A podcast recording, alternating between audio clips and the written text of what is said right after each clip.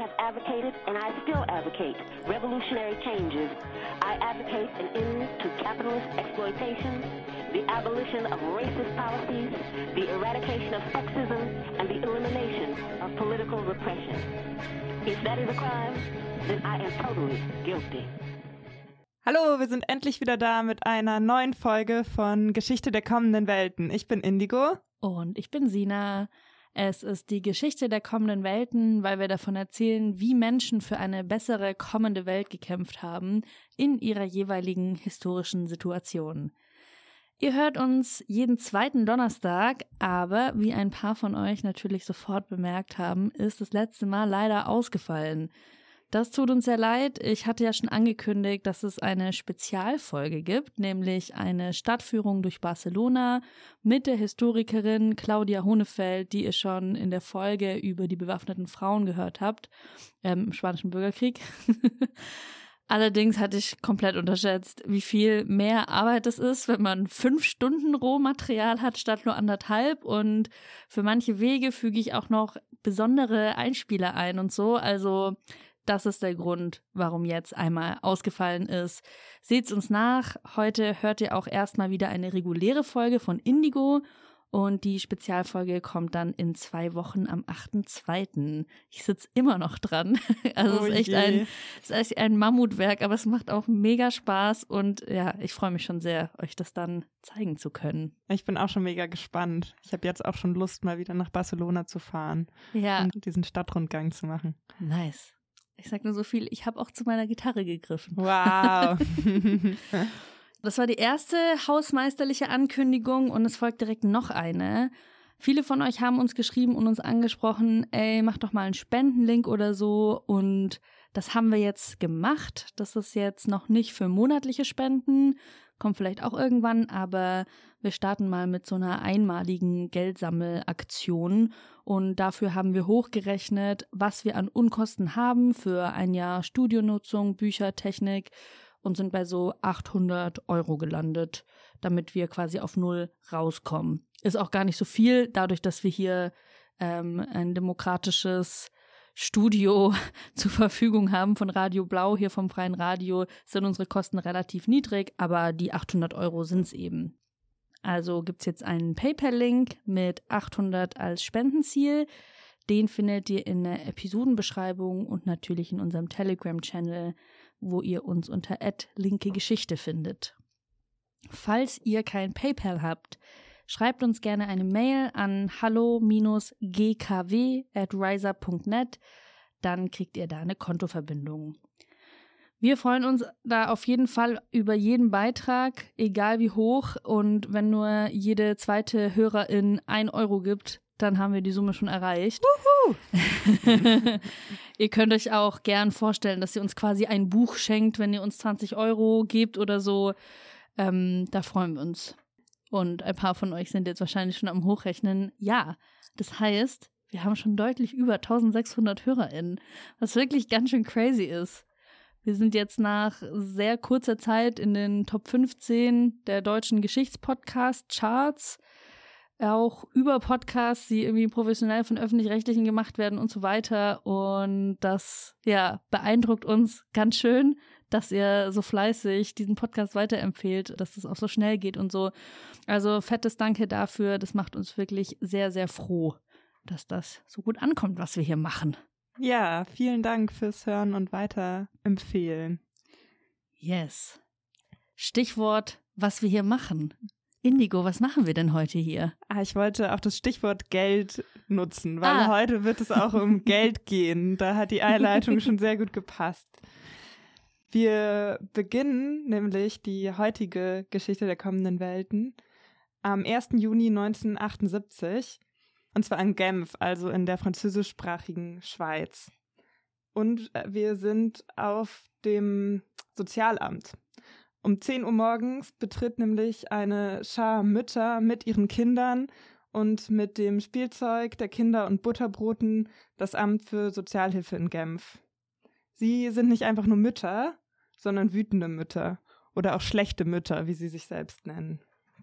Und sie weigern sich, das Sozialamt zu verlassen, Sie besetzen das und spielen dort mit ihren Kindern und fordern, dass eine von ihnen die Sozialhilfe ausgezahlt bekommt, die ihr schon seit zwei Monaten verweigert wird. Sie fordern auch, dass das Geld ausgezahlt ist, weil sie sagen, eine Frau ist niemals arbeitslos. Hm. Und schon nach einigen Stunden haben sie ihr Ziel erreicht. Die Sozialhilfe für die eine Frau wird ausgezahlt und sie haben auch die Gewissheit, dass von nun an Mütter, die sich in diesem Amt vorstellen, besser behandelt werden. Darüber hinaus fordert das Unterstützungsnetzwerk Wütender Frauen, das von dem feministischen Kollektiv Law Sumi ins Leben gerufen wurde, 2000 Franken pro Monat. Nicht nur für die eine Mutter, die, der die Sozialhilfe verweigert wurde, sondern für alle Mütter von Kindern unter drei. Wir sind schlechte Mütter. Wir liebten das Leben, bevor wir Kinder hatten. Und auch wenn Kinder ein unermessliches Vergnügen, eine drakonische Verpflichtung und eine endlose Arbeit in unserem Leben sind, auch wenn sie einen übergroßen Platz einnehmen und eine enorme Last darstellen, sind sie nicht alles für uns.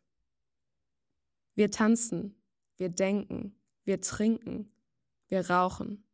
Wir schreiben, wir reisen, wir kämpfen, wir beleidigen, wir besetzen, wir demonstrieren, wir spielen, wir lachen. Wir sind schlechte Mütter. Und wir wollen dafür einen Lohn. Oh, die Stimme kenne ich. Schönes Zitat und sehr gut vorgelesen. Vielen Dank. Sie fordern also einen Lohn, denn wie Sie sagen, Geld macht zwar nicht glücklich, aber es hilft. Und Geld befreit auch noch nicht von der Hausarbeit, aber sie ist laut dem Unterstützungsnetzwerk der wütenden Mutter die Grundlage für eine Vergesellschaftung dieser Arbeit. Und auch diese Vergesellschaftung organisiert das feministische Kollektiv selbst, indem sie wilde Kindergärten und Schulen aufbauen, in Kommunen wohnen, zum Teil auch in Frauenkommunen und Genossenschaftsgärten anlegen, um sich selbst mit Lebensmitteln zu versorgen. Und das auch unter dem Begriff Vergesellschaftung? Ja. Ja. Nice. Ähm, und diese Orte, die sie da geschaffen haben, waren Orte der Freiheit, aber es waren auch Orte der Armut. Denn die Frauen, die dort und zu Hause arbeiteten, erhielten für beides keinen Lohn. Als Mütter wussten sie auch, dass Kindergärten zwar die Arbeitszeit verkürzen, aber die Hausarbeit damit noch lange nicht endet. Zudem wollten sie nicht einfach den Staat auffordern, Kindergärten zu stellen, weil sie sie selbstbestimmt und nicht unter staatlicher Kontrolle aufbauen wollten.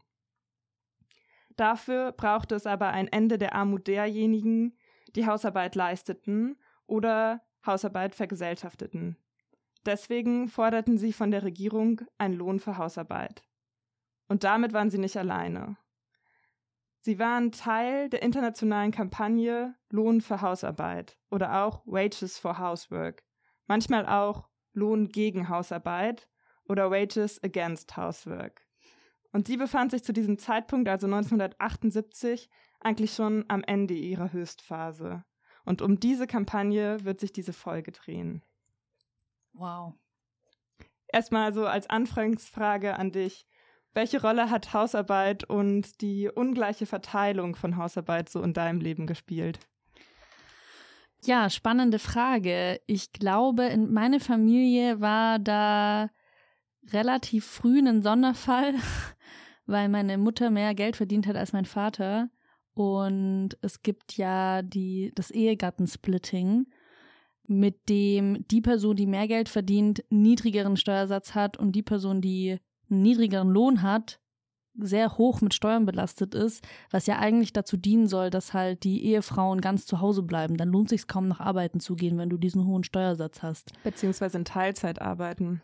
Ja, voll. Und bei, bei meinen Eltern hatte sich das dann aber halt umgedreht, weil meine Mutter mehr Geld verdient hat und so war dann der ungewöhnliche Fall, dass mein Vater mehr daheim geblieben ist.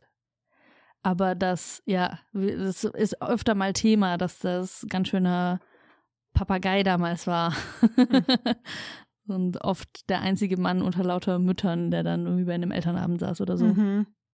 Ist auch interessant, weil bei meinen Eltern war es zum Beispiel so, dass meine Mutter auf jeden Fall die Hauptverantwortung für den Haushalt hatte obwohl sie teil, äh, teilweise, glaube ich, mehr als Vollzeit gearbeitet hat und mein Vater arbeitslos war.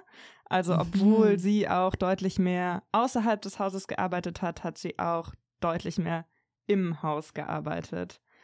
Und das ist leider nicht nur das Einzelschicksal von meiner Mutter, sondern es geht, glaube ich, vielen Frauen heutzutage so, dass sie ja. neben der Arbeit außerhalb des Hauses auch noch super viel unbezahlte Arbeit im Haus leisten.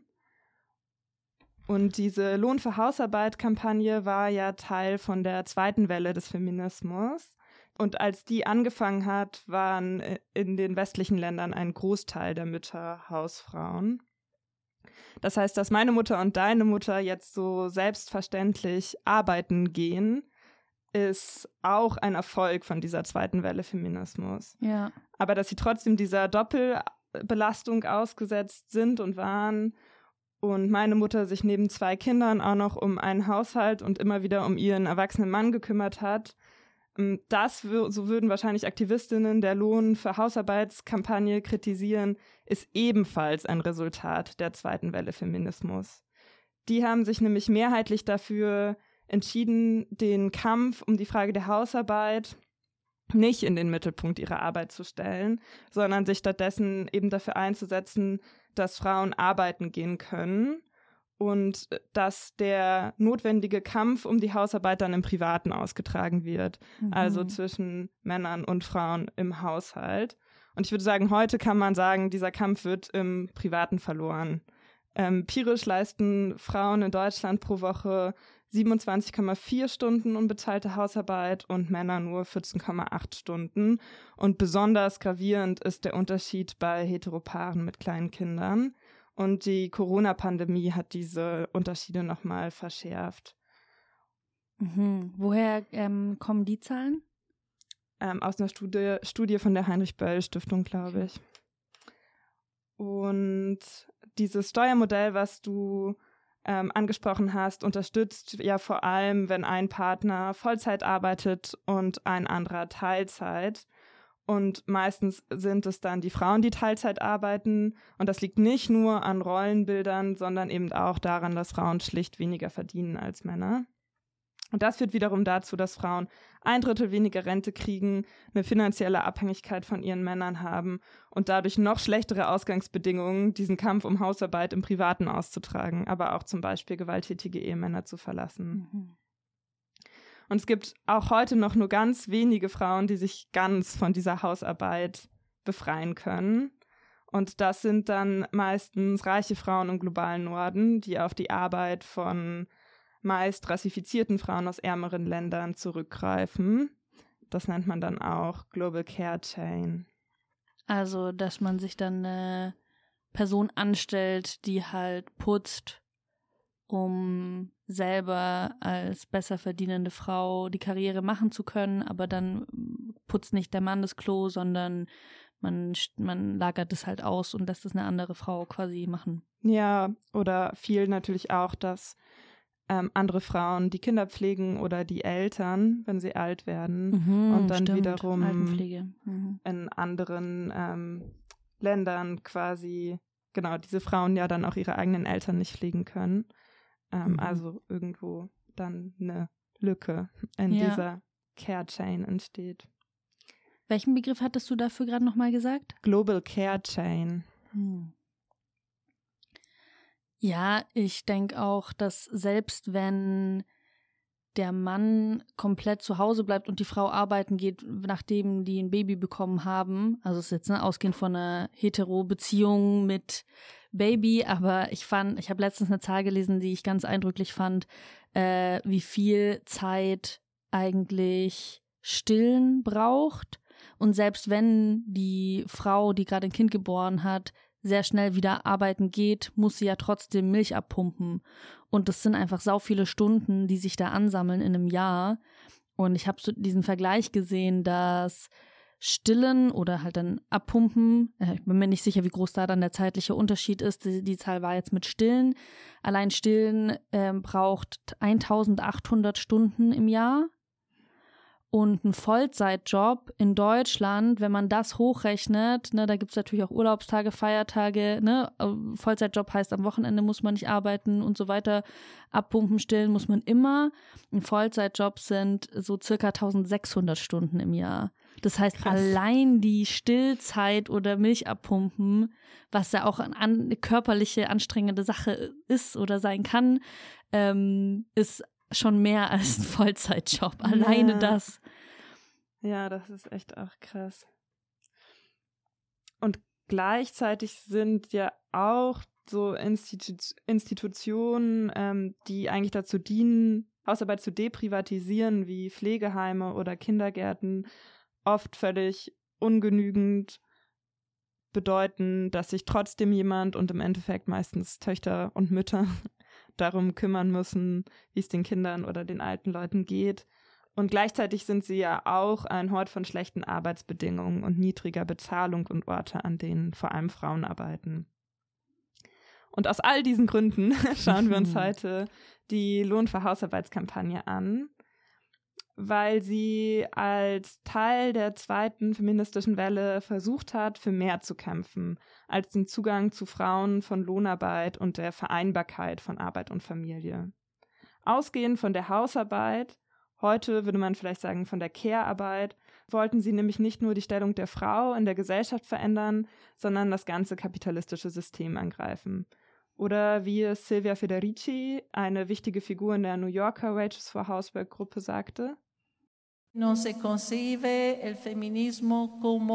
der Feminismus wird nicht nur als eine Bewegung begriffen, die die Position der Frauen verbessern soll, sondern als eine Bewegung, die die gesamte Gesellschaft verändert und eine neue Gesellschaft schaffen will. Eine, die nicht kapitalistisch ist, die nicht auf der Ausbeutung der Arbeitskraft und der Natur gegründet ist und auch nicht auf Krieg. Gegründet wurde die internationale Kampagne Wages for Housework 1972 in Padua in Norditalien und sie forderte, dass alle, die Hausarbeit leisteten, einen Lohn dafür bekommen, ausgezahlt von der Regierung, also auch anders als das feministische Kollektiv in Genf nicht zwingend Mütter, sondern eben alle, die mhm. Hausarbeit verrichteten. Und die Ausgangsbedingungen, ich habe es gerade schon mal angeschnitten, Ende der 60er Jahre erwächst so aus der 68er Bewegung die zweite Welle des Feminismus. Und die Ausgangsbedingungen für Frauen in der westlichen Welt waren zum Teil auch doll anders als heute. Also es gab einfach noch eine rechtlich verankerte Ungleichheit eigentlich in allen Ländern, in denen sich diese Bewegungen abspielten. In Deutschland gab es zum Beispiel einen Gesetzestext zur Ehe, der lautete, den kannst du mal vorlesen. Ich habe dir den geschickt. Mhm. Das ist ein Gesetzestext. Ein Gesetzestext. Von wann? Aus den 70ern. Okay.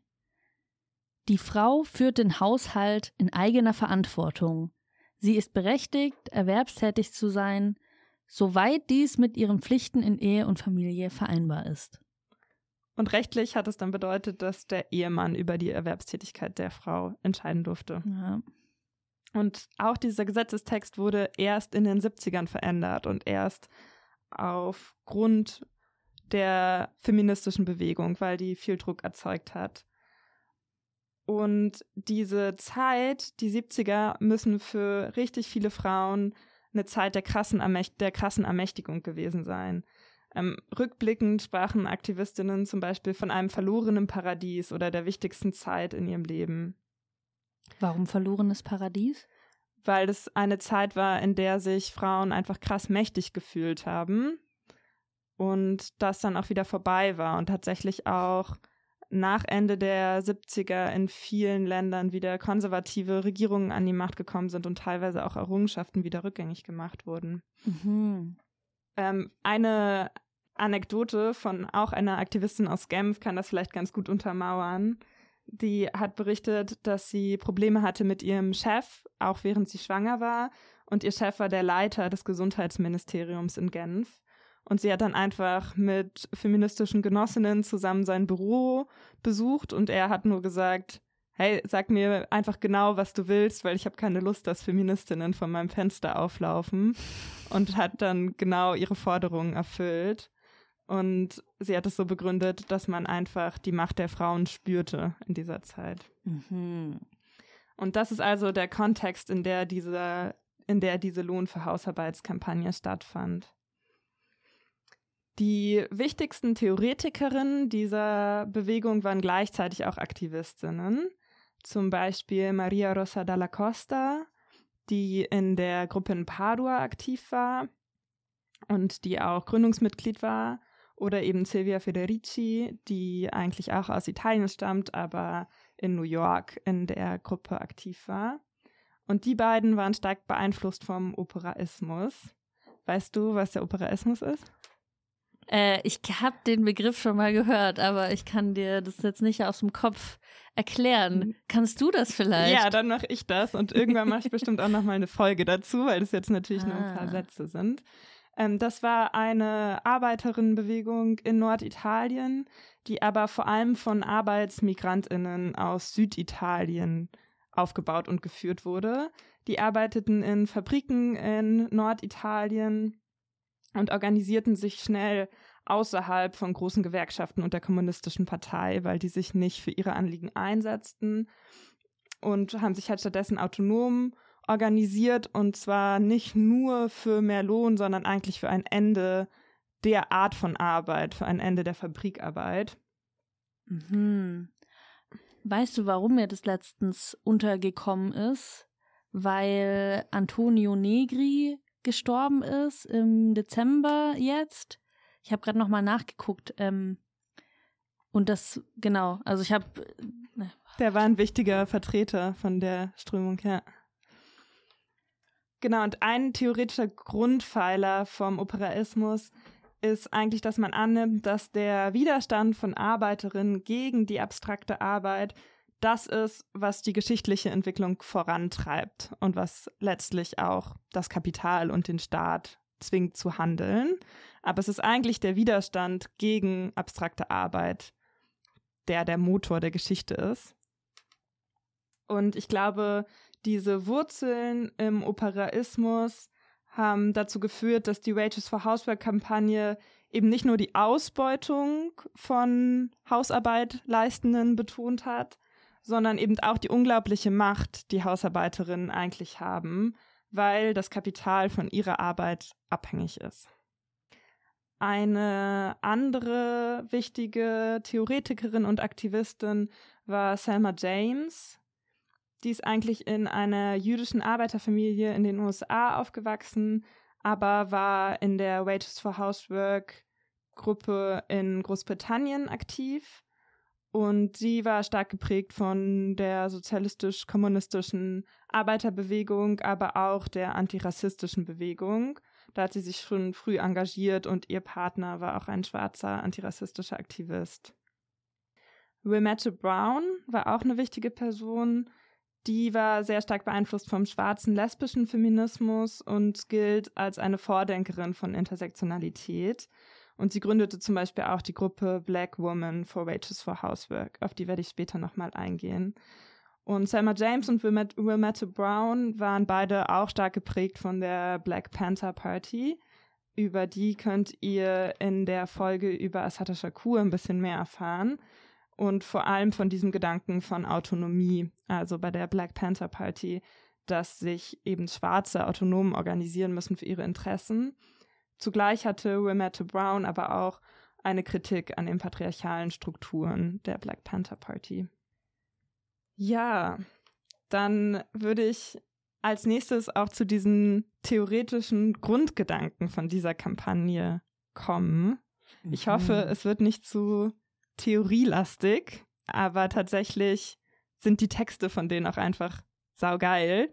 Deswegen, ähm, ja, äh, fiel es mir schwer, da nicht so viel drüber zu reden. Ist ja auch mega spannend. Ja. Was nämlich neu war, würde ich sagen, war, dass sie Frau definiert haben oder Frauen definiert haben, ausgehend von ihrer Stellung im Produktionsprozess. Also Frau ah. sein war eben keine biologische Kategorie, sondern eine Stellung im Produktionsprozess. Und zwar zeichnet diese Stellung aus, dass Frauen unbezahlte Hausarbeit machen und dass diese unbezahlte Hausarbeit überhaupt als Teil des Produktionsprozesses in der kapitalistischen Wirtschaft gesehen wurde, war eigentlich eine völlig neue theoretische Bestimmung.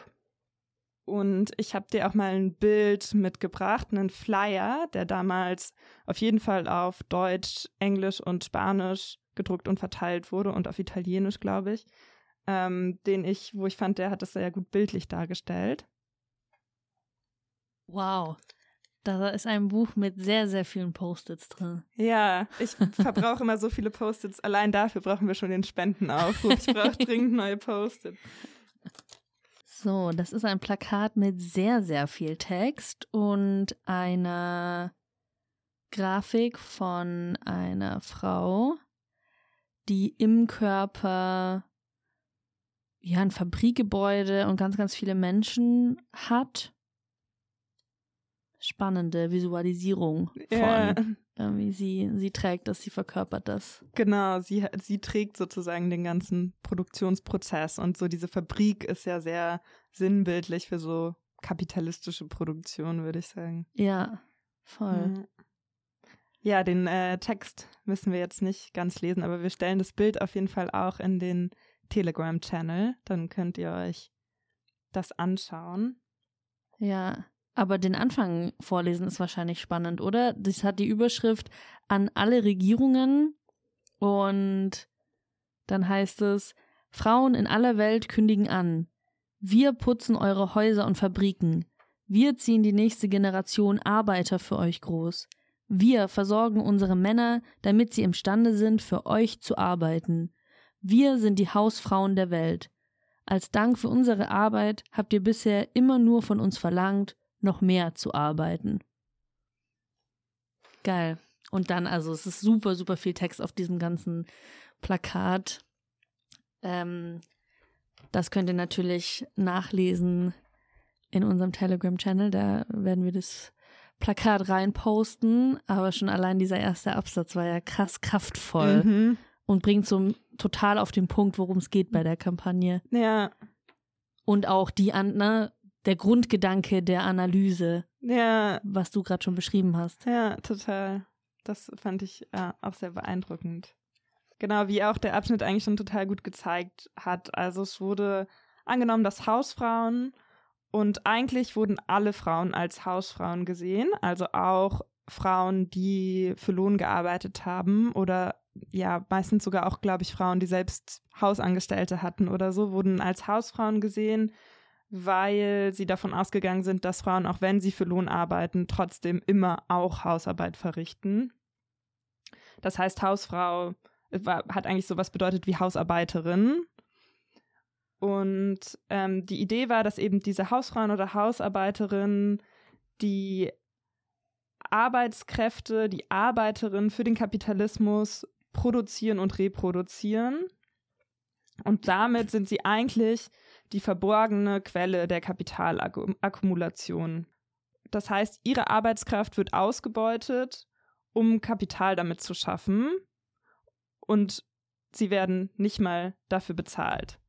Und damit es möglich ist, dass Frauen ohne Lohn arbeiten, erscheint ihnen selbst und der Gesellschaft diese Arbeit, die sie verrichten, eben nicht als Arbeit, sondern als Liebe.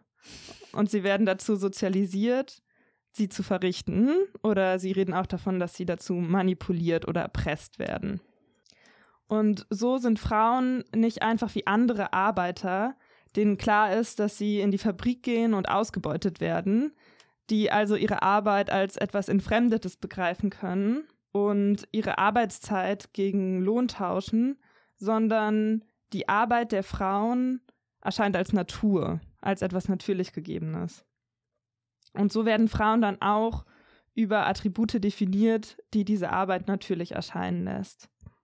Und besser als ich bringt das Silvia Federici auf den Punkt, nämlich in der Broschüre Wages Against Housework. Und davon würde ich Nura noch einen Abschnitt vorlesen lassen. Einen Lohn zu bekommen bedeutet, Teil eines gesellschaftlichen Vertrages zu sein. Und es besteht kein Zweifel über dessen Inhalt. Du arbeitest, nicht weil du es gern tust oder weil es dir natürlich ist, sondern weil es die einzige Möglichkeit ist, die dir erlaubt zu leben. So ausgebeutet du auch bist, du bist nicht identisch mit dieser Arbeit. Heute bist du Briefträger, morgen Taxifahrer. Alles, was für dich zählt, ist, wie viel du arbeiten musst und wie viel du dafür bekommst. Mit der Hausarbeit ist es ganz anders. Der Unterschied liegt in der Tatsache, dass Hausarbeit uns Frauen nicht nur aufgezwungen wurde, sondern auch noch zu einer natürlichen Eigenschaft unseres weiblichen Körpers und Charakters erklärt wurde, zu einem inneren Bedürfnis, zu einem Streben, das angeblich aus der Tiefe unserer weiblichen Persönlichkeit stammt. Hausarbeit musste deshalb zu einer natürlichen Eigenschaft erklärt und nicht als sozialer Vertrag anerkannt werden, weil seit Beginn der kapitalistischen Planung in Bezug auf die Frauen diese Arbeit dazu bestimmt war, keinen Lohn zu erhalten. Das Kapital musste uns überzeugen, dass Hausarbeit eine natürliche, unvermeidbare und sogar erfüllende Tätigkeit ist, damit wir unsere unbezahlte Arbeit hinnahmen. Umgekehrt wurde das Unbezahltsein der Hausarbeit die mächtigste Waffe, um die gängige Annahme zu bestärken, dass Hausarbeit keine Arbeit sei. So wurden die Frauen davon abgehalten, gegen sie zu kämpfen. Es sei denn in den privatisierten Küchen- und Schlafzimmerstreitereien, die die ganze Gesellschaft übereinstimmend lächerlich und damit die Akteure eines Kampfes verächtlich macht. Wir gelten als nörgelnde Furien, nicht als kämpfende Arbeiterinnen. Wie natürlich es jedoch tatsächlich ist, eine Hausfrau zu sein, zeigt die Tatsache, dass es wenigstens einer 20-jährigen Sozialisation bedarf, tägliches Training, ausgeführt von einer unbezahlten Mutter, um eine Frau auf diese Rolle vorzubereiten, um sie davon zu überzeugen, dass Kinder und ein Ehemann das Beste sind, was sie vom Leben zu erwarten hat. Und trotzdem gelingt dies kaum wie gut trainiert wir auch immer sind. Es gibt nur wenige Frauen, die sich nicht betrogen fühlen, wenn die Hochzeit vorbei ist und sie sich vor einem dreckigen Spülstein wiederfinden. Boah, es ist stark. Mhm. Es hat die ganze Zeit in mir gebrodelt währenddessen. ich habe den Namen vorher nicht gesagt, weil ich mir nicht sicher war, ob Nura genannt werden will. Aber da du es jetzt gemacht hast, gehe ich davon aus, es ist abgesprochen. Danke, Nura, fürs Vorlesen. Mega stark. Und ja, ich habe sofort ganz, ganz viele Assoziationen damit. Äh, es gibt ja auch, also das zieht sich ja bis heute. Ja. Und es gibt diesen Treadwife-Trend, dass Leute so traditionelle Hausfrauen wieder sein wollen und dann so, oder das halt auf TikTok darstellen, wie schön es doch sei. Ah! Oh Gott, da zittert es ja, gibt natürlich auch viel Kritik dann wiederum daran. Und bei so Persönlichkeitscoaches ist es so ein Ding, über weibliche und männliche Energie zu reden. Und wenn du unglücklich bist, dann hast du einfach ein Problem mit deiner Female Energy und musst einfach mal wieder einen Kuchen backen gehen und so. so ein Bullshit. Aber da muss ich einen kleinen Shoutout machen an einen Account. Das ist so eine Feministin, die unter anderem das kommentiert hat, was Tara sagt, heißt die. Folgt der auf jeden Fall rein. Die hat das sehr, sehr schön auseinandergenommen und so gezeigt, dass es halt einfach nur patriarchale Ideologie ist. Es gibt keine ener geschlechtliche Energie, die damit bestimmte Persönlichkeitseigenschaften hat. Das ist eine patriarchale Ideologie, die dazu da ist, dass Frauen die Hausarbeit übernehmen und unbezahlt die grundlegenden Arbeiten machen, auf denen eine Gesellschaft steht, damit die Gesellschaft überhaupt bestehen kann. Diese Reproduktionsarbeit, die eine Gesellschaft braucht, um sich zu reproduzieren. Genau. Jetzt habe ich alles nochmal wiederholt, aber so. Wiederholt. Was ich interessant fand, war, dass äh, die Wages for Housework-Kampagne nicht nur so offensichtliche Arbeitsleistungen von Frauen wie Waschen, Putzen oder Kinder betreuen und Kochen als Arbeit gesehen haben, sondern eigentlich Weiblichkeit an sich. Und dazu gehörten auch noch so Sachen wie Zuhören, schön aussehen, lieben, lächeln oder Sex mit Männern haben. Und dazu, das kommt drauf an, aber ja. dazu arbeitete ähm, das arbeitete vor allem die Untergruppe Wages Due Lesbians heraus. Wie Wages Due Lesbians? Mhm. Das verstehe ich nicht. Was ist das? Eigentlich ja Wages, also Gehälter, weil wir Lesben sind. Ach, due to. Zu der kommen wir auf jeden Fall auch gleich noch. Mhm. Deren Gründungsmanifest hieß Fucking is Work. Und damit haben sie auf jeden Fall auch in der feministischen Bewegung ganz schöne Wellen geschlagen. Es ging also darum, vermeintlich weibliche Eigenschaften, wie du auch gerade schon gesagt hast, als natürlich zu dekonstruieren und stattdessen als Arbeit zu sehen, die notwendig ist für die kapitalistische Produktion. Und das Manifest, aus dem gerade vorgelesen wurde, beginnt auch mit Ihr nennt es Liebe, wir nennen es unbezahlte Arbeit und mit mehr Lächeln, mehr Geld. Nichts wird die heilsamen Kräfte eines Lächelns mehr zerstören. Das bedeutet aber auch, dass Frauen nicht nur dem Kapital gegenüberstehen, was sie ausbeutet, sondern auch den männlichen Lohnarbeitern, die ihre Arbeit erpressen und sie zum Teil mit Gewalt disziplinieren, um diese Arbeit zu verrichten und um ihnen zu dienen. Und das betrifft wiederum nicht nur Frauen, die tatsächlich verheiratet sind oder Hausarbeit für irgendeinen Mann verrichten, sondern auch lesbische oder alleinlebende Frauen. Und das wird auch nochmal sehr gut in diesem Manifest begründet. Dieser Betrug, der unter dem Namen Liebe und Ehe läuft, betrifft uns alle, auch wenn wir nicht verheiratet sind. Denn in dem Augenblick, wo Hausarbeit gänzlich zu unserer Natur und zu unserem Geschlechtscharakter wurde, wo sie eine weibliche Eigenschaft wurde, sind wir alle durch sie charakterisiert. Wenn es natürlich ist, bestimmte Dinge zu tun, dann wird von allen Frauen erwartet, sie zu tun.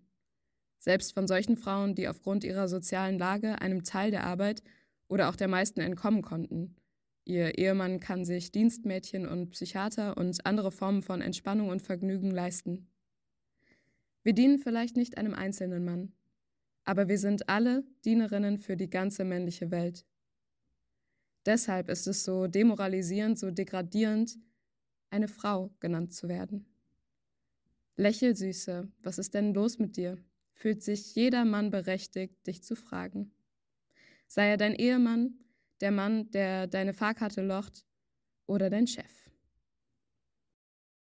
Boah. Und genau durch diese Unterordnung der Frauen unter die Männer erfüllt die Abspaltung der Hausarbeit für das Kapital noch eine andere Funktion. Er spaltet nämlich die Arbeiterinnenklasse in bezahlte Arbeiter und unbezahlte Arbeiterinnen und verschlechtert so die Kampfbedingungen für die Arbeiterinnenklasse. Was da auch mega interessant ist, das ist, dass eigentlich das der Beginn war davon, den Begriff Arbeiterinnenklasse zu erweitern. Und zwar nicht nur auf die, die für Lohn arbeiten, sondern auch auf die, die arbeiten, aber dafür keinen Lohn bekommen. Und dazu wurden eben nicht nur die Hausarbeiterinnen gezählt, sondern auch kolonialisierte Bauern des globalen Südens, Zwangsarbeiterinnen oder Gefängnisinsassen. Ja. Und die ähm, Feministinnen der Wages for Housework-Kampagne folgerten, dass die Spaltung der Arbeiterinnen in Arbeiterinnen mit und ohne Lohn aufgehoben werden muss, um überhaupt gegen das Kapital kämpfen zu können. Und das ist ganz interessant, weil die Vordenkerinnen eigentlich alle aus so einer marxistischen Denkschule stammen und auch ihre Theorie als marxistisch verstanden, aber eben als eine feministische Kritik und Erweiterung des Marxismus. Und sie kritisierten damit auch sozialistische Feministinnen oder zum Beispiel auch Friedrich Engels für die Annahme, dass es die Aufgabe der Frauen sei, den Arbeitskampf ihrer männlichen Genossen zu unterstützen oder wenn sie selbst Lohnarbeiterin waren, ihren eigenen Arbeitskampf zu führen und so den Sozialismus zu erlangen und dann im Sozialismus die Unterdrückung der Frau aufzuheben. Vielmehr hielten sie dagegen, dass alle Frauen, auch wenn sie nicht lohnarbeiteten, sondern Hausfrauen oder Hausarbeiterinnen waren, produktive Arbeit verrichteten, also Arbeit, die notwendig ist für die Kapitalakkumulation, aber auch für die Herstellung von stofflichem gesellschaftlichen Reichtum. Und über diesen Reichtum, den sie selbst herstellen, können Hausarbeiterinnen noch viel weniger verfügen als männliche Lohnarbeiter.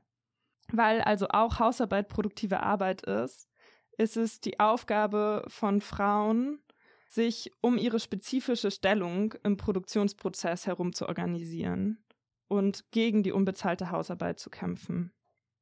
Und so sollte dann diese Spaltung in der Arbeiterinnenklasse aufgehoben werden und der Klassenkampf gegen die Bourgeoisie so aussichtsreicher geführt werden. Und das finde ich ganz interessant, weil es ist fast die Umkehrung von der Annahme, dass man erst die, ja, dass man erst den Sozialismus erreichen muss, um dann da die Unterdrückung der Frau aufheben zu können. Das heißt eben auch, dass der Ausgangspunkt dieser Kämpfe gegen das Kapital nicht nur die Fabrik ist, sondern eigentlich, dass man die gesamte kapitalistische Gesellschaft als eine gesellschaftliche Fabrik fassen kann, in der Kapital hergestellt wird. Und Maria Rosa dalla Costa drückte das folgendermaßen aus. Das Kapital wird durch den kollektiven Arbeiter geschaffen. Der eine ist in der Fabrik eingeschlossen, der andere aus der Fabrik ausgeschlossen und damit auch vom Lohn. Frauen müssten sich also von ihrer spezifischen Ausbeutung, das heißt von ihrer spezifischen Stellung im Produktionsprozess her, autonom organisieren. Und genau das tat die Lohn für Hausarbeitskampagne.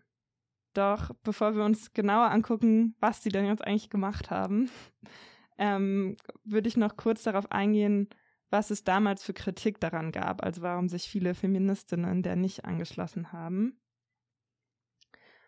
Und die Hauptkritik daran war eigentlich die Befürchtung, dass man mit einem Lohn für Hausarbeit Frauen eigentlich noch mehr an den Herd fesseln würde. Also, dass quasi Frauen dann nicht mehr Lohnarbeiten gehen würden, sondern eben auf die Arbeit im Haus beschränkt blieben und dafür Lohn bekommen würden. Das war so der größte Kritikpunkt. Außerdem war die Befürchtung, die dann darauf aufbaut, dass dann halt einfach ein bisschen mehr Geld die miserable Lage auch nicht verbessern würde und auch, dass die Forderung nicht relevant ist für Frauen, die arbeiten. Und schließlich war eine ja, Kritik auch, dass Lohnverhältnisse oder für Geld zu arbeiten halt auch völlig miserabel ist und es also nicht darum gehen sollte, weitere Bereiche des Lebens zu monetarisieren, sondern eben darum, Lohnarbeit als solche abzuschaffen. Mhm. Aber dagegen hat auch Federici sehr gut argumentiert. Es ist die Forderung, bei der unsere Natur aufhört und unser Kampf beginnt. Denn Lohn gerade für Hausarbeit haben zu wollen, heißt, diese Arbeit als Ausdruck unserer Natur zu verweigern. Heißt, genau die weibliche Rolle zu verweigern, die das Kapital uns aufgedrängt hat. Wenn wir Lohn für unsere Hausarbeit fordern, sagen wir damit nicht, dass wir weiterarbeiten werden, wenn wir erst bezahlt werden. Wir sagen damit genau das Gegenteil. Zu sagen, dass wir Geld für Hausarbeit wollen, ist der erste Schritt, sie zu verweigern, weil diese Forderung nach Lohn unsere Arbeit sichtbar macht.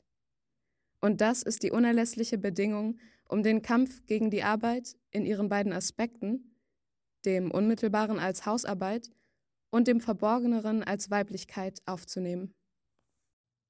Die Annahme war also gar nicht unbedingt, dass ein Lohn für Hausarbeit die Lage von Frauen grundlegend verändern würde, sondern eigentlich der Kampf darum. Also dass quasi in dem Kampf darum Frauen und die Gesellschaft begreifen müssten, dass diese Arbeit nicht natürlich ist, sondern Arbeit und gleichzeitig Frauen sich kollektiv organisieren müssten und halt reale Macht dadurch erlangen müssten.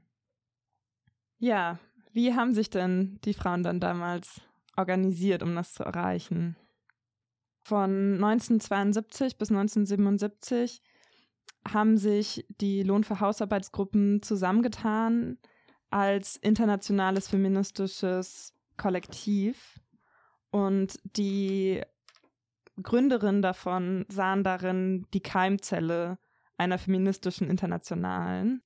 Leider ist es nie zu einer Massenbewegung geworden, aber das ist, was die hm. Gründerinnen sich dabei gewünscht haben. Es gab aber schon Gruppen in Italien, in Großbritannien, in Deutschland, in der Schweiz, in den USA und Kanada. Also schon vor allem im globalen Norden, aber auch in Mexiko und Argentinien gab es zeitweise eine Gruppe. Und dieses internationale feministische Kollektiv hat fünf internationale Konferenzen mit Teilnehmerinnen aus all diesen Ländern organisiert. Und das ist auch ganz schön krass für die damalige Zeit, wenn man sich das vorstellt, weil es gab natürlich kein Internet.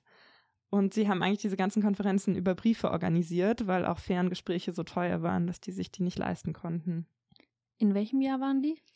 Die waren zwischen 1972 und 1977. Ich weiß jetzt gerade die genauen hm. Jahre nicht. Und auf diesen Konferenzen wurden Diskussionen geführt, die wahrscheinlich auch alle kennen, die schon mal in einer überregionalen Organisation aktiv waren. Nämlich zum Beispiel die Diskussion darüber, ob man eine gemeinsame internationale Strategie fahren sollte oder ob man die Autonomie der einzelnen Ortsgruppen wahren sollte und eher so eine Art lose Vernetzung ist. ja, kommt mir bekannt vor. Äh, anderer Dauerbrenner auch die Frage nach Leitung oder Führung. Hm. und äh, die hat man schließlich so ausgelotet, dass man gesagt hat, es gibt Bezugspersonen. Und das sind einfach Frauen mit mehr theoretischer Bildung und mehr Kampferfahrung. Aber man wollte verhindern, dass die quasi auch klar zu Führerinnen wurden. Und man lehnte das Prinzip der Avantgarde-Partei ab. Und das wurde wie folgt begründet.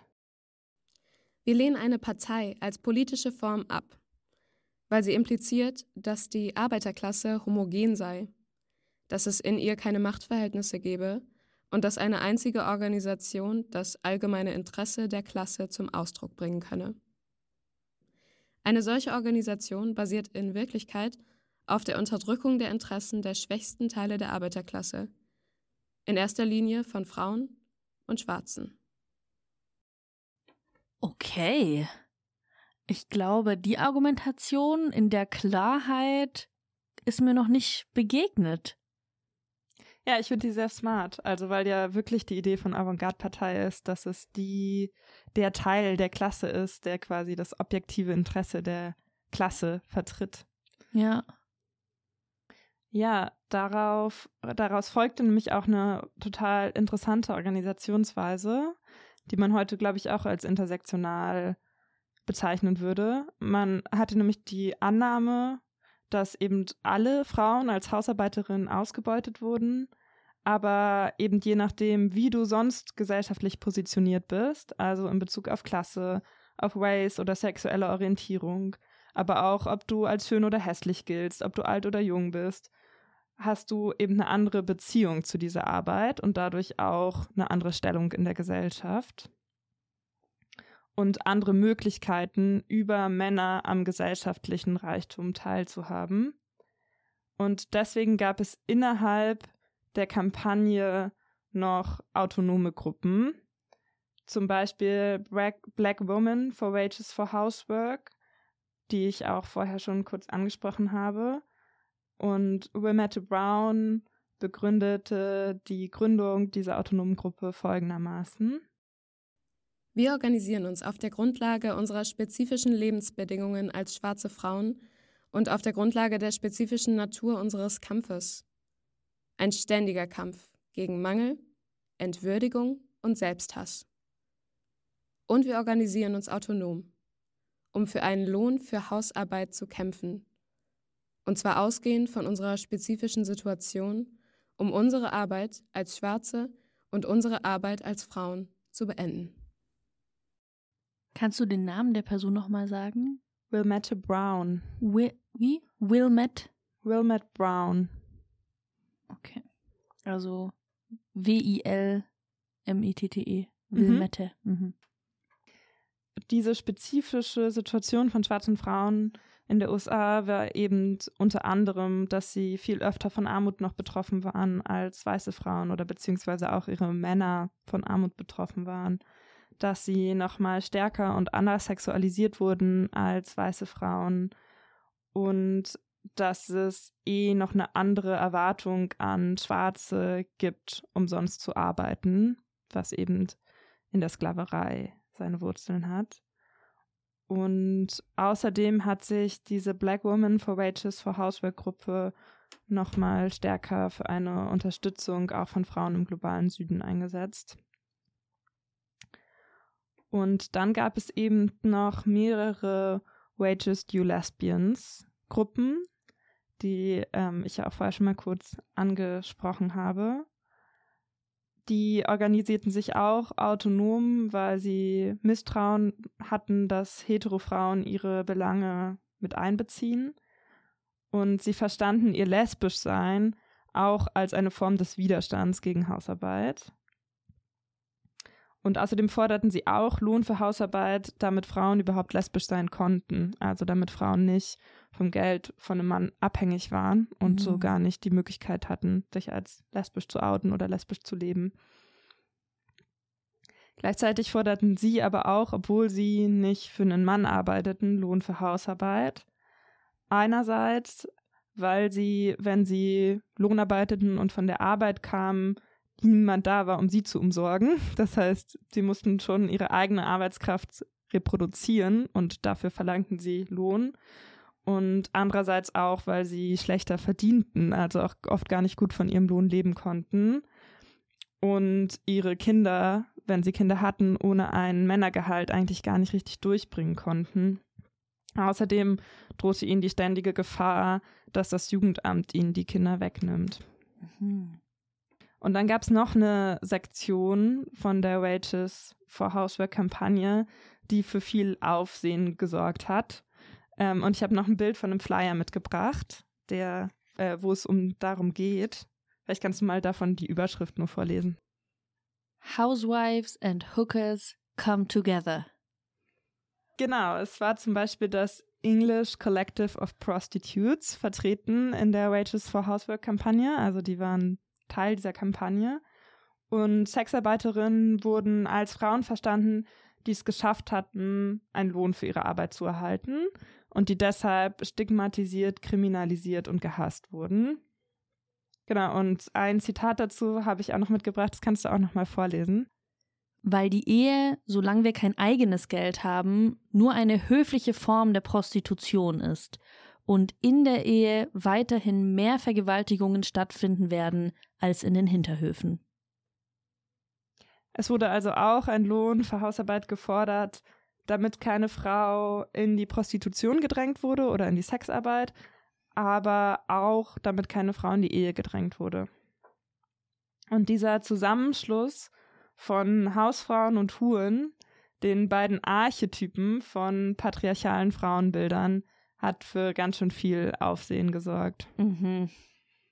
Die Kampagne stand vor dem Problem, dass sie ja Hausarbeiterinnen, Hausfrauen erreichen wollten und dass die Arbeit im Haushalt aber eine extrem isolierte ist. Also es gibt nicht wie in der Fabrik so einen kollektiven, sehr geteilte Erfahrung von Ausbeutung und Unterdrückung, sondern die findet eben oft isoliert im Privaten statt.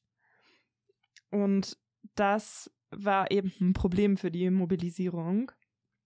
Deswegen hat man versucht, die öffentlichen Orte zu nutzen, an denen Hausarbeiterinnen sich oft aufhielten, also zum Beispiel Schulen, Waschsalons, Spielplätze. Und man hat viel mit so künstlerischen Formen wie Theater und Musik gearbeitet. Es gab auch wohl mehrere Liederbücher der Kampagne, die habe ich leider nicht gefunden. Oh. Also falls irgendwer anders die findet, ähm, darüber würde ich mich sehr freuen. Ich mich auch. und es wurden eben Infoveranstaltungen gemacht und viele von den Ortsgruppen brachten eigene Zeitschriften raus. In Kanada wurde zum Beispiel auch ein Bus zu einem fahrenden Frauenzentrum ausgebaut, um dann halt an diese öffentlichen Orte zu fahren, wo sich viele Frauen aufhielten. Außerdem wurde auch auf Medien gesetzt, weil Frauen während ihrer Arbeit Radio hören und Fernsehen konnten. Und diese mediale Arbeit war auch ziemlich erfolgreich. Also man hat es öfter geschafft, mit verhältnismäßig kleinen Aktionen ziemlich groß in die Presse zu kommen. Am 1. Mai 1975, also am Tag der Arbeit, gab es so internationale Aktionen. Also alle Wages for Housework Gruppen haben Aktionen durchgeführt an dem Tag unterschiedliche Aktionen, viele einfach so Demos oder sich schon bestehenden Demos angeschlossen. Und unter anderem gab es eben auch Aktionen in Kanada und darüber wurde dann viel Bericht erstattet. Und danach gab es so Umfragen in Kanada, gab es eine Umfrage und dort haben 49 Prozent der Menschen in Kanada gesagt, dass sie einen Lohn für Hausarbeit befürworten. 90 Prozent? 49, also Ach. ganz knapp unter der Hälfte. Na toll, jetzt klingt es nach weniger. Jetzt klingt es nach weniger. Vielleicht 49 Prozent. Vielleicht waren es auch einfach alle Frauen. Ja. ähm, trotzdem fand ich es interessant, weil das ja auch heißt, dass diese Forderung einfach viel diskutiert war, wenn das so eine nette Frage zum Sonntag war. Mhm. Mm, neben der Presse wollten sie auch in die feministische Bewegung hineinwirken mit dieser Forderung nach Lohn oder der Forderung danach, die feministische Bewegung quasi um die Hausarbeit herum zu formieren. Und ein ganz gutes Beispiel dafür, wie gut ihnen das gelungen ist, ist zum Beispiel 1976, als ein internationales Tribunal zu Gewalt gegen Frauen in Brüssel stattfand. Und das war wirklich so eine riesige Veranstaltung. Den Vorsitz hatte Simone de Beauvoir und dort waren 2000 Teilnehmerinnen aus 40 Ländern. Und dort wurde einstimmig eine Resolution verabschiedet, die die Kampagne eingebracht hat, in der gefordert wurde, Lohn für Hausarbeit für alle Frauen, der von allen Regierungen der Welt gezahlt wird. Hm, krass. Wie, hat, wie heißt die Resolution? Wahrscheinlich Oder? einfach Lohn für Hausarbeit. Also wahrscheinlich war das die Abschlussresolution von von dieser, von diesem Tribun Tribunal zu Gewalt gegen Frauen. Im Jahr? 1976. Und neben Infoveranstaltungen und Pressearbeit wurden eben auch Kämpfe organisiert oder sich Kämpfen angeschlossen. Und einerseits waren das Kämpfe, die mit dem Thema Hausarbeit zusammenhingen, aber nicht konkret, wo es nicht konkret um Lohn gab. Und vor allem da so Frauengesundheit, was als Arbeitsbedingungen für die Reproduktionsarbeit gesehen wurde. Also alles rund um Geburt, Abtreibung, Verhütung, häusliche und sexualisierte Gewalt und die gesundheitlichen Folgen von Hausarbeit, also Isolation und Depression. Und zusammen mit anderen feministischen Gruppen wurde, wurden da einfach alle möglichen Formen von Aktionen zu durchgeführt. Es war auch einfach so ein großes Thema in der feministischen Bewegung. Also es wurde viel ähm, protestiert und gleichzeitig wurden aber auch viele selbstorganisierte Gesundheitseinrichtungen aufgebaut in dieser Zeit. Ähm, und dieses feministische Kollektiv aus Genf, die hatten immer die coolsten Aktionsformen, fand ich. Die haben nämlich einfach Gutscheine gedruckt für kostenlose Abtreibungen und haben die an Frauen verteilt. Und dann haben sie das Parlament gestürmt und die Parlamentarier von der Zuhörerempore aus mit dreckigen Windeln beworfen. und gefordert, dass äh, die dafür sorgen sollen, dass diese Gutscheine eingelöst werden können. Oh. Ein wichtiges weiteres Kampffeld neben diesen Arbeitsbedingungen der Reproduktionsarbeit waren Kämpfe um Kindergeld. Kindergeld wurde als ein partieller Lohn für Hausarbeit angesehen. Partiell, weil er nur für Mütter war und weil er eben nicht ausreichend war, um davon zu leben. Und Kämpfe um Sozialhilfe. Und Sozialhilfe wurde als Lohn für Hausarbeit quasi angesehen. Mhm. Äh, weil alle den beziehen konnten, also nicht nur Mütter. Und Kindergeld war zwar damals wie heute oft mega niedrig, aber es war oft das einzige Geld, was regelmäßig an die Mutter ging und nicht an den Ehemann. Das heißt, es war das einzige Geld, was Frauen, die Vollzeit zu Hause arbeiteten, überhaupt zur Verfügung hatten. Und Sozialhilfe wiederum ermöglichte es vielen Frauen überhaupt erst ihre Männer zu verlassen, weil sie selber halt gar keine Chancen hatten auf dem Arbeitsmarkt oder sich selbst damit durchzubringen und überhaupt halt schon genug zu tun hatten mit der Arbeit zu Hause und nur durch Sozialhilfe sie dann quasi überhaupt die ökonomische Möglichkeit hatten, ihren Mann zu verlassen.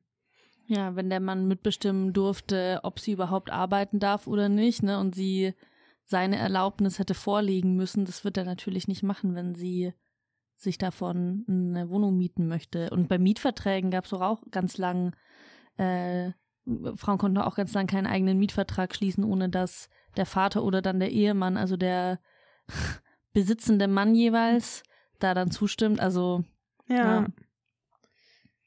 Ähm, in den 70ern gab es in vielen Ländern eine angespannte wirtschaftliche Lage und viele Regierungen versuchten, die sozialstaatlichen Errungenschaften der 60er rückgängig zu machen.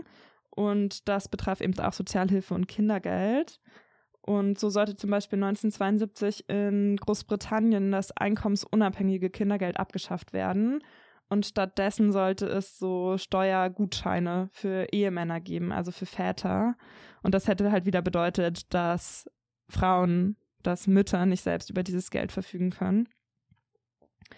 Und deswegen organisierte die, organisierten die britischen äh, Wages for Housework Gruppen den Protest dagegen. Und zwei Jahre lang gab es Demos darum und Sitzblockaden, zum Teil Sitzblockaden mit Kindern, bis schließlich das Kindergeld 1974 nicht abgeschafft, sondern sogar erhöht wurde. Und auch in Kanada gab es um die Zeit einen erfolgreichen Kampf gegen die Abschaffung von Kindergeld, wo auch die Wages for Housework-Kampagne mitmischte.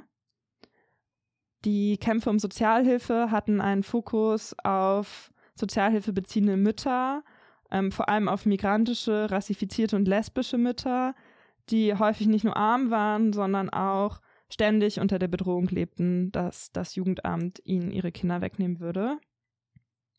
Und da fand ich eine Forderung ganz interessant.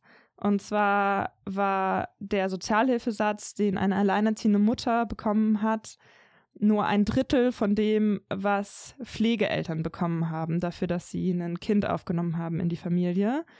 Und die Argumentation war, dadurch, dass Pflegeeltern für die Aufnahme von einem Kind bezahlt werden, wird ja eigentlich anerkannt, dass es Arbeit ist.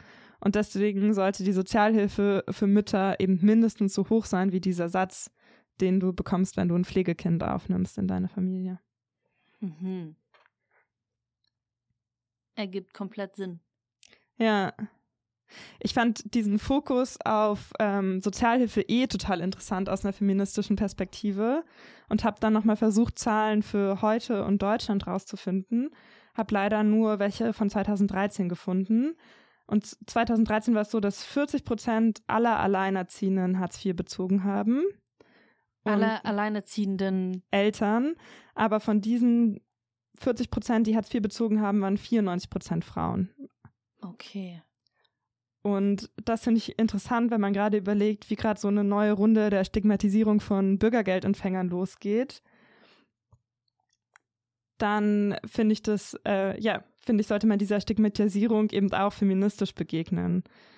Und wenn Politikerinnen jetzt gegen Bürgergeldempfänger hetzen, ist ein Argument, was auch in linken Diskursen darum häufig völlig fehlt, dass die sogenannten TotalverweigerInnen häufig halt schon Vollzeit arbeiten, ja. nur halt zu Hause. Ja, da würde ich mir wünschen, dass das nächste Mal, wenn Christian Lindner versucht, die, den hart arbeitenden Mittelstand gegen Bürgergeldempfänger aufzuheizen, eine wütende Mutter um die Ecke kommt und ihm eine dreckige Windel ins Gesicht pfeffert. Ja. das ist eine Aktionsform, die wir unbedingt zurückbringen müssen. Ja, macht halt wirklich Sinn, wenn Mütter das machen oder Menschen mit kleinen Kindern, weil ja. die haben halt auch dreckige Windeln dabei. und genau, neben diesen Kämpfen um Sozialhilfe, Kindergeld und reproduktive Rechte und Gesundheit wurden auch Lohnarbeitskämpfe geführt und unterstützt, nämlich vor allem da, wo viele Frauen arbeiteten, also in Krankenhäusern, Restaurants, an den Arbeitsplätzen von Sexarbeiterinnen, aber auch schlecht bezahlt in Fabriken und man hat diese Arbeit von Frauen als eine Art Erweiterung der Hausarbeit verstanden. Die Annahme war, dass diese Arbeit so schlecht bezahlt ist, weil Männer es eigentlich gewöhnt sind, dass Hausarbeit auch umsonst gemacht wird. Mhm. Und die Arbeiterinnen stellten auch fest, dass sie auch auf ihre Arbeit oft wie Hausfrauen behandelt wurden.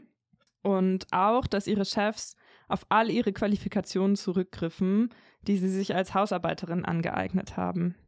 Also auf die organisatorischen Skills, auf Putzen, auf nett lächeln, auf Kaffee kochen, dass all das eigentlich Qualifikationen sind, die Frauen als Hausarbeiterinnen erwerben, aber sie werden nicht dementsprechend bezahlt, dass sie sich eigentlich 20 Jahre lang mindestens qualifiziert haben, um diese Arbeit gut ausführen zu können. Ja, auch so Gastgeberin sein, Leute begrüßen, ja. Die Stimmung wieder einzufangen im Büro. Die fucking Stimmung wieder einzufangen, ja. Ah, das fällt mir so oft auf, dass ich, also wenn ich in einer kleinen Gruppe bin, wo ich, wo es hauptsächlich Cis-Männer mit Cis-Männern bin und das irgendein Konflikt ist gerade oder die Stimmung ist an so einem Punkt, dann warte ich manchmal ab und denke mir so, warum sagt jetzt niemand was? So irgendwie einen, einen Witz machen, um es bisschen aufzulockern, irgendwie so sehen, dass man die, dass man die Situation jetzt weiterbringt und es, also es ist mir wirklich ein Rätsel. Tja, weil du besser qualifiziert bist. ja. Und dabei würde ich ja sagen, ich wurde jetzt nicht doll dazu erzogen, eine Hausfrau zu werden, ganz und gar nicht, ne? Aber trotzdem ist eine weibliche Sozialisierung ja so präsent und das. Voll. Ja. Also ja. Mh, diese Unterstützung von Arbeitskämpfen oder erweiterter Hausarbeit wurde zum Teil auch zusammen mit Gewerkschaften gemacht.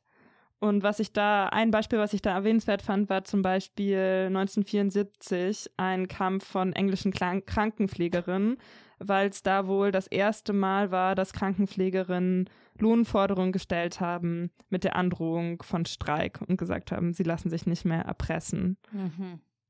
Ja, damit komme ich auch schon zum Ende so mit dem Ende der 70er hat sich einerseits dieses internationale feministische Kollektiv aufgelöst. Danach haben sich die Gruppen einfach nur noch Kampagne Wages for Housework genannt. Das hing wohl auch mit so internen Uneinigkeiten zusammen. Und die zweite Welle Feminismus schwächte auch einfach auf der ganzen Welt stark ab. Ich glaube, insgesamt kann man sagen, dass die Kampagne den Diskurs stark beeinflusst hat, aber eben nicht in der Lage war, die notwendige Macht aufzubauen, um ihre Forderungen auch umzusetzen. Ich glaube, einerseits lag das daran, dass große Teile der feministischen Bewegung die Kampagne nicht unterstützt haben, andererseits aber auch daran, dass trotz der gemeinsamen Betroffenheit, die ja irgendwie so einleuchtend war, dass wir gerade noch diese 50 Jahre alten Texte total gefühlt haben, mhm dass aber trotz dieser sehr einleuchtenden gemeinsamen Betroffenheit die Isoliertheit der Hausarbeit eben so stark war und so schwer zu durchbrechen und es so doll an kollektiven Erfahrungen gefehlt hat in dieser Arbeit. Und eine Aktivistin aus diesem Genfer feministischen Kollektiv hat rückblickend gesagt, während der 1970er Jahre glaubten wir aufrichtig, dass eine Revolution möglich sei. Und ja, ich finde es mega traurig, dass die Revolution nicht nur nicht gekommen ist, sondern auch, dass anscheinend Feministinnen von damals aufgehört haben, daran zu glauben, dass sie möglich ist. Trotzdem würde ich sagen, dass die Kampagne extrem viel zur Entmystifizierung von Care-Arbeit beigetragen hat und dass heutige Debatten um Care-Arbeit auch darauf aufbauen. Zum Beispiel fand ich es ganz interessant, als ich versucht habe, aktuelle Zahlen zu finden von der Ungleichverteilung von dieser Arbeit, ähm, dass da sofort mir so Formulierungen vorgeschlagen wurden wie Frauen arbeiten mehr. Das heißt ja insgesamt, dass sich in der Art darüber nachzudenken immerhin geändert hat, dass es als Arbeit angesehen wird. Das heißt, auch wenn weder meine Mutter noch ich heute Lohn für Hausarbeit bekommen, noch der Mythos einer weiblichen Natur vollendens dekonstruiert wurde, er doch immerhin weiter untergraben wurde. Und außerdem würde ich sagen, es ist so ein riesiger Erfolg von der Kampagne oder insgesamt von der ganzen feministischen Bewegung damals, dass zurückgewiesen wurde, dass die Lohnarbeit oder der Arbeitsplatz und so institutionelle staatliche Politik die einzigen Räume sind, in denen Veränderung möglich ist und Veränderung stattfinden kann. Und auch die Erweiterung vom Begriff der Arbeiterinnenklassen hat, glaube ich, soziale Bewegungen total bereichert danach.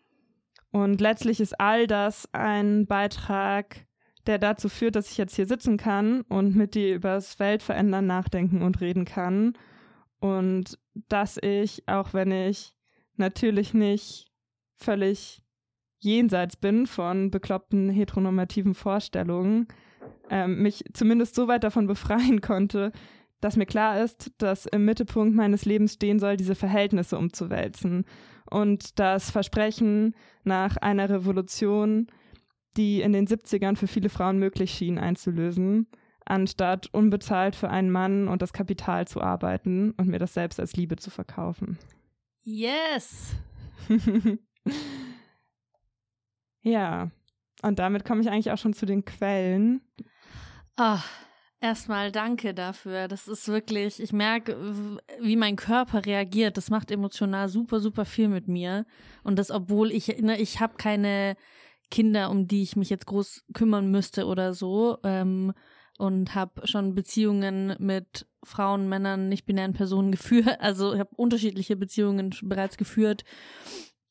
Ähm, und ich glaube, dass diese Ungerechtigkeit in der Hausarbeit, ja gerade wenn Kinder ins Spiel kommen, nochmal stärker, nochmal drastischer werden immer. Ne? Und trotzdem berührt mich das extrem. Ja, weil es ja auch nicht nur darum geht, quasi am Ende, ob ich konkret Hausarbeit mache, sondern dass ich dadurch, dass das die Stellung in der kapitalistischen Produktionsweise ist, die für Frauen gilt, dass es prägt, wie ich bin. Ja. Und das ist irgendwie so Scheiße daran. Oder ja, wie es in diesem Text hieß, dass selbst wenn ich nicht einem Mann diene, ich zu, äh, in einem Verhältnis des Dienens zur ganzen Männerwelt stehe. Ja. Ja, krass. Ich fand es auch sehr stark zu hören, wie radikal diese Bewegung an grundsätzliche Vorstellungen der Gesellschaft ging. Und was ist eigentlich Arbeit? Warum gibt es Geld für manche Arbeit und für andere nicht? Obwohl sie so grundlegend ist für die Gesellschaft. Das geht ja viel, viel tiefer als die meisten Sachen, die, also ne, so liberal-feministische Argumente von, ja, der Mann soll halt öfter die Geschirrspülmaschine ausräumen, ist auch korrekt, aber man kann halt, wenn man sich das grundsätzlicher anschaut, da noch viel, viel mehr rausholen und da wirklich, ja, grundsätzlich die Gesellschaft dekonstruieren und dann halt auch Vorschlag machen, wie sie anders aufgebaut sein sollte. Ja, und gleichzeitig, wie man auch diese ganzen theoretischen Überlegungen schafft, in so eine sehr konkrete Forderung zu verpacken, mhm. die erstmal für mega viele Frauen total einleuchtend ist. Natürlich will ich Lohn für meine Arbeit, so. Ja. Ja. Spannend. Und dass sie damals schon das auch als Vergesellschaftung geframed haben, das, äh, oder das schon Vergesellschaftung genannt haben, das fand ich auch sehr nice. Ja, sie haben also die Lohn für Hausarbeitskampagne hat Lohn für Hausarbeit als Bedingung gesehen, damit Care-Arbeit vergesellschaftet werden kann. Nice. Weil sie meinten, dass es erstmal dafür als Arbeit anerkannt werden muss und genau das auch dadurch, dass sie normalerweise nicht bezahlt wird, eben diese Institution der Vergesellschaftung von Care-Arbeit, was für die so Kindergärten und so weiter waren, halt so prekär sind. Mhm. Weil warum sollte der Staat viel Geld dafür ausgeben, wenn er es eigentlich auch von Müttern umsonst haben kann? Hammer. Ich habe schon überlegt, ob wir noch eine Podcast-Folge machen sollen in Vorbereitung für die Vergesellschaftungskonferenz, mhm. wo wir bei, die wir beide mitorganisieren, Mitte März 2024, wann auch immer ihr jetzt diese Podcast-Folge gerade hört, aber dann ist eine Vergesellschaftungskonferenz und die Vergesellschaftung des Care-Sektors ist ja eine der Foki auf der Konferenz. Also spannend. Bin mal gespannt, wie viel davon auch wieder bei der Konferenz Thema werden wird. Ja, ja, da bin ich auch gespannt drauf. Gut. Was für Quellen hast du denn benutzt? Ja, also diese Originaltexte von Silvia Federici, die ihr gehört habt, sind wirklich sehr empfehlenswert. Vor allem finde ich die auch super gut geschrieben. Und genau, die haben halt sehr stark versucht, in der ganzen Kampagne ihre Texte nicht an ein akademisches Publikum zu richten, sondern eben an Hausarbeiterinnen. Und womit ich auch sehr viel gearbeitet habe, ist dieses Buch, was du auch schon gesehen hast, nämlich Lohn für Hausarbeit, Chronik eines internationalen Frauenkampfes von Louise Toupin. Und die hat das geschrieben, weil sie gerne das reiche intellektuelle Erbe dieser Kampagne der Vergessenheit entreißen wollte und heutigen feministischen Bewegungen zugänglich machen wollte. Und ja, dafür ein fettes Dank. Es hat auf jeden Fall bei mir auch funktioniert. Also es, ich würde auch allen, die sich mehr damit beschäftigen wollen, empfehlen, dieses Buch zu lesen. Und auch vielen Dank an Marie Trepermann, die das übersetzt hat. Und an den Unrast Verlag fürs Verlegen. Und schließlich auch mal wieder an all die wunderbaren Menschen von der Mona Lisa, von der Feministischen Bibliothek in Leipzig, die mir dieses Buch zugänglich gemacht haben. Und natürlich auch noch ein fettes Dank an Nura dafür in dieser Folge Silvia Federici, Wilmette Brown und den schlechten Müttern eine Stimme gegeben zu haben. Ja, danke euch. Das war's dann für heute. Wenn ihr keine Folge mehr verpassen möchtet, folgt gerne unserem Telegram-Channel at linke Geschichte. Für Feedback schreibt uns gerne eine Mail an hallo-gkw.riser.net. Und wenn ihr uns ein wenig Geld zukommen lassen möchtet, gibt es einen PayPal-Link in der Folgenbeschreibung. Der wird jetzt einen Monat lang gültig sein. Falls ihr die Folge also irgendwann anders hört, dann ist das jetzt nicht mehr aktuell. Vielleicht ist dann was anderes in der Folgenbeschreibung, wenn wir einen anderen Weg eingerichtet haben, uns Geld zukommen zu lassen. Da freuen wir uns auf jeden Fall sehr und bedanken uns schon mal. Und zum Schluss auch nochmal ein fettes Dank an Radio Blau, dass wir das Studio nutzen können, um hier diesen Podcast aufzunehmen. Und wir freuen uns, euch zu hören. Nee, wir hören euch ja nicht. wir freuen uns. Ich freue mich auf die Spezialfolge in zwei Wochen. Und auf Feedback. Und über Feedback, ja. Kommentare überall. Das macht uns wirklich sehr froh, wenn ihr uns sagt, dass ihr so denkt. Und auch wenn ihr uns auf so kleine Sachen hinweist. Ich habe jetzt einen Kommentar gelesen, wir haben wohl in der Cuba Libre Folge manchmal Amerika statt USA gesagt. Ich, ich finde es sehr wichtig, das nicht zu machen, äh, weil ja Amerika wirklich zwei Kontinente sind. Ähm, aber ja, sowas passiert natürlich irgendwie und ist voll gut, wenn ihr das, wenn ihr aufmerksam seid. Ich freue mich richtig doll darüber. Gut. Jetzt. Finito. Advocated and I still advocate revolutionary changes. I advocate an end to capitalist exploitation, the abolition of racist policies, the eradication of sexism, and the elimination of political repression. If that is a crime, then I am totally guilty.